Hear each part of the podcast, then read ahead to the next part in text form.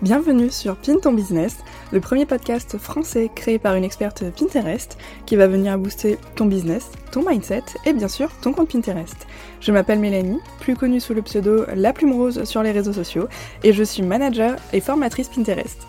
Je m'occupe donc de soit programmer le compte Pinterest de mes clientes, soit les former au travers de ma formation en ligne, l'épingle digitale, afin qu'elles aient plus de clients au quotidien et aussi plus de visibilité sur le web pour asseoir leur expertise et leur crédibilité.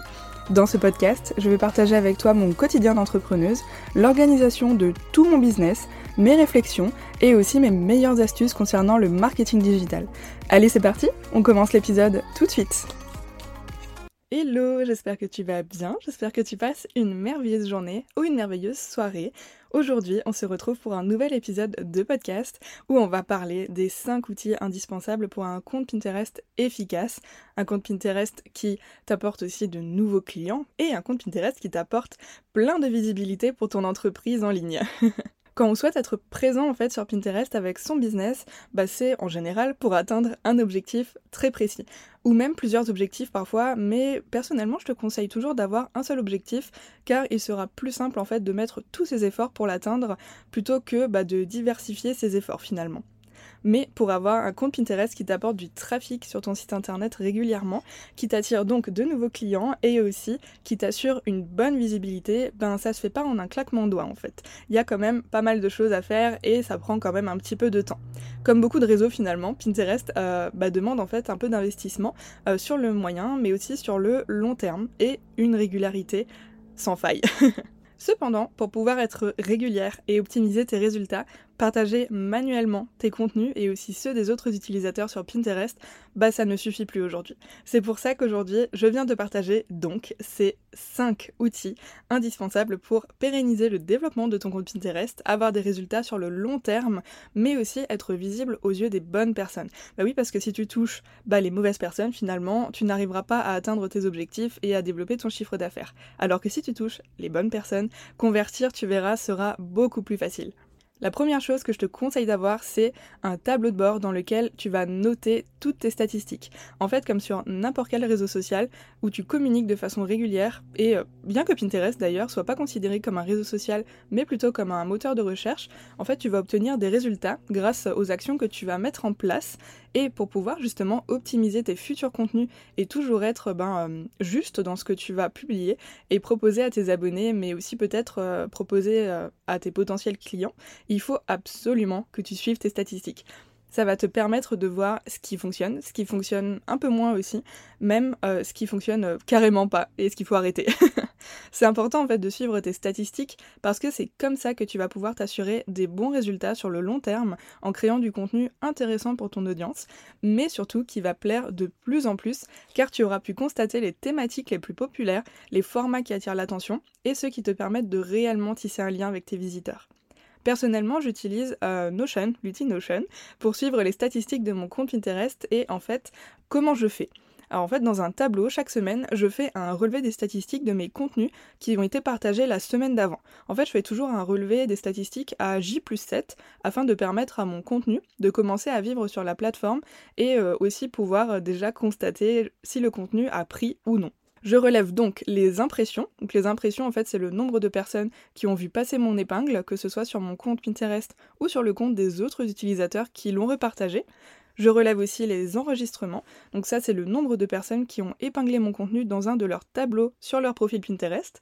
Et enfin, je relève le nombre de clics. Donc le nombre de clics, en fait, c'est les nombres de personnes qui ont cliqué sur mon épingle pour l'ouvrir, plus les personnes qui ont cliqué sur le lien de redirection vers mon article de blog, en fait, une fois que l'épingle était déjà ouverte. Tous ces chiffres en fait me permettent ensuite de remarquer les tendances actuelles, de voir si une thématique se démarque beaucoup plus qu'une autre, et aussi de pouvoir organiser mon calendrier éditorial afin de créer des contenus toujours aussi pertinents qu'au début, les mois d'après, et pouvoir bah, justement optimiser pour pouvoir créer du contenu qui va convertir davantage, qui va attirer encore plus de personnes à moi et qui va également m'apporter ben, énormément de visibilité finalement. Ensuite, le second point, c'est d'utiliser un outil pour programmer son compte et là, évidemment, je vais te nommer le fameux outil qui s'appelle Tailwind. Quand on décide en fait de se lancer sur Pinterest pour la vie, non, je rigole, juste pour le business, il est indispensable en fait de mettre en place des actions qui vont te permettre de gagner du temps. Parce que oui, évidemment, le temps, c'est vraiment ce qui nous manque au quotidien. Et c'est là qu'intervient le fabuleux outil qui s'appelle Tailwind. Tailwind, en fait, c'est un outil qui te permet de programmer le partage de tes contenus sur des semaines et des semaines à l'avance, et il te permet également de programmer le partage des contenus des autres utilisateurs. En fait, c'est un outil qui est officiellement reconnu par Pinterest et qui, en plus d'être relié à son algorithme, donc dès que tu fais une action que Pinterest n'aimera pas, Tailwind te préviendra avec un petit signe attention en orange pour te dire euh, de revoir ton action. En fait, c'est pas forcément très intuitif au début, c'est un outil euh, qui demande un petit peu de pratique et euh, en mettant les mains dans le, cambouis, tu verras, tu y arriveras facilement. Le tout est juste euh, bah, de trouver finalement son rythme de croisière et de réussir un petit peu à utiliser la plateforme au fur et à mesure du temps. Mais c'est comme tout finalement, hein. franchement, quand tu te lances sur Instagram, c'est la même chose. Au début, tu connais absolument pas la plateforme et c'est au fur et à mesure du temps que tu trouves tes petites habitudes et que tu vois également bah, ce qui fonctionne pour toi et ce qui fonctionne un peu moins bien. D'ailleurs, si tu as besoin d'aide avec l'outil Tailwind, j'ai un module complet qui t'apprend à utiliser Tailwind de A à Z dans ma formation en ligne L'épingle digitale. Et si tu souhaites découvrir gratuitement Tailwind pendant 30 jours, tu peux réaliser ton inscription via le petit lien partenaire que je te mets justement en description de ce podcast. Ça te permettra donc de voir un petit peu à quoi l'outil ressemble et si tu peux euh, bah, l'utiliser pour la suite de ton aventure sur Pinterest ou pas.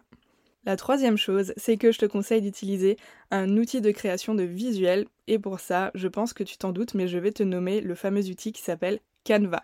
En fait, utiliser Pinterest pour repartager tes articles de blog, bah c'est génial, mais pour pouvoir les promouvoir efficacement et surtout plaire à l'algorithme finalement, il va te falloir créer des visuels au bon format. pour ma création visuelle sur Pinterest, j'utilise ce fabuleux outil qui s'appelle Canva et dont je ne pourrais clairement plus me passer aujourd'hui. D'ailleurs, je l'utilise pas que pour Pinterest, mais pour absolument toute ma création visuelle. Canva te permet de créer des visuels avec des dimensions déjà préfaites et il te propose même des templates d'épingles. Ça, c'est trop cool. Elles sont toutes plus belles les unes que les autres et ensuite, une fois que le template, bah, tu l'as sélectionné, tu peux le remanier comme tu le souhaites avec tes propres couleurs, tes typographies, tes éléments visuels, etc. Canva, en fait, c'est vraiment l'outil qui va te faire gagner un temps monstrueux là-dedans. De plus, il te permet de créer des templates euh, de base, puis de les modifier chaque semaine pour promouvoir ton nouvel article sur la plateforme. C'est ce que je fais personnellement d'ailleurs, j'ai 4 templates d'épingles Pinterest que je modifie chaque semaine en fonction du nouvel article de blog qui sort. Ça me permet d'avoir toujours la même identité visuelle et donc d'être reconnu bah, plus facilement par les utilisateurs de Pinterest, mais aussi bien sûr de gagner énormément de temps sans avoir besoin de créer chaque semaine des visuels en partant à nouveau de zéro. Quatrième point, c'est d'avoir un dossier où tu ranges tous tes visuels spécialement pour Pinterest. Tu peux avoir un dossier sur Canva, euh, comme je disais plus tôt, donc pour ranger tes visuels, mais tu peux également, et c'est même plutôt recommandé, d'avoir un dossier quelque part où tu ranges tous tes visuels Pinterest. Parce qu'on sait jamais, hein, si demain Canva euh, plante et te perd bah, tous tes visuels, euh, tu seras pas trop contente, je crois. en tout cas, moi, je serais pas très contente. Tous mes visuels Pinterest sont rangés dans un dossier sur mon iCloud et parfois je les rajoute même dans un dossier Google Drive associé au fichier de l'article de blog en fait que je rédige chaque semaine pour cette plateforme. Ça me permet de retrouver d'anciens visuels lorsque je souhaite les repartager sur Pinterest parce que oui, un visuel que tu as partagé plusieurs semaines en avant peut tout à fait être partagé à nouveau pour remettre en avant ton article de blog sur la plateforme. Ça, c'est trop cool aussi. Et en fait, ça me permet également de les utiliser lorsque je veux créer un visuel pour Instagram par exemple.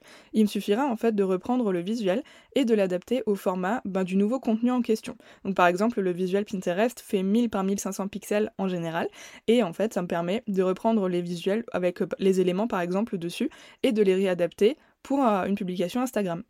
Les visuels Pinterest peuvent aussi tout à fait être utilisés dans des publications LinkedIn où tu vas parler des grands axes de ton article de blog, puis mettre le lien de ce même article en premier commentaire de ta publication et rajouter en bas de la publication le fameux visuel.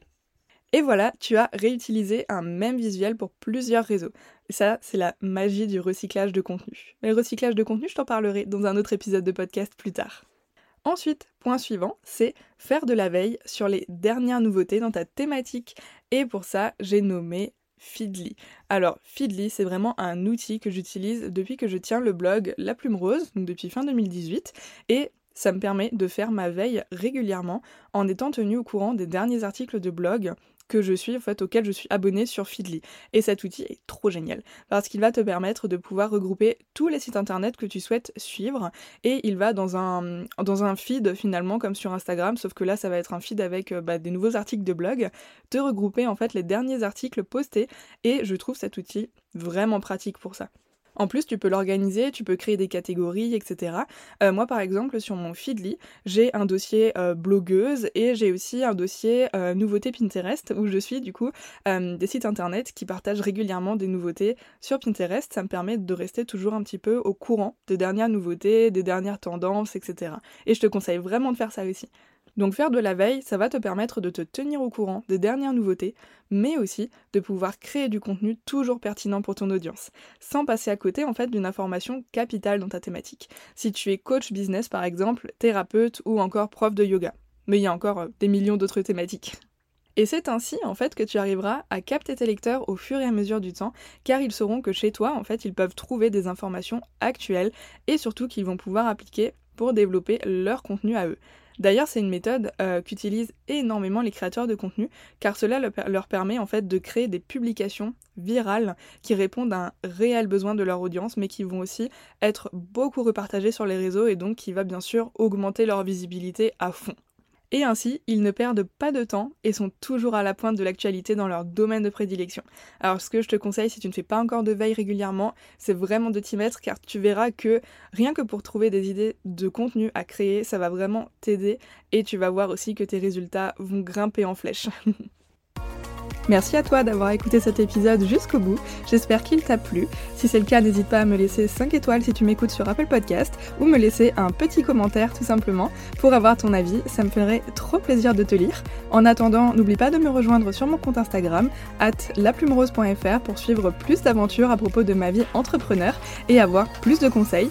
Et voilà, je te souhaite une merveilleuse journée ou soirée et je te dis à très vite dans un nouvel épisode de podcast.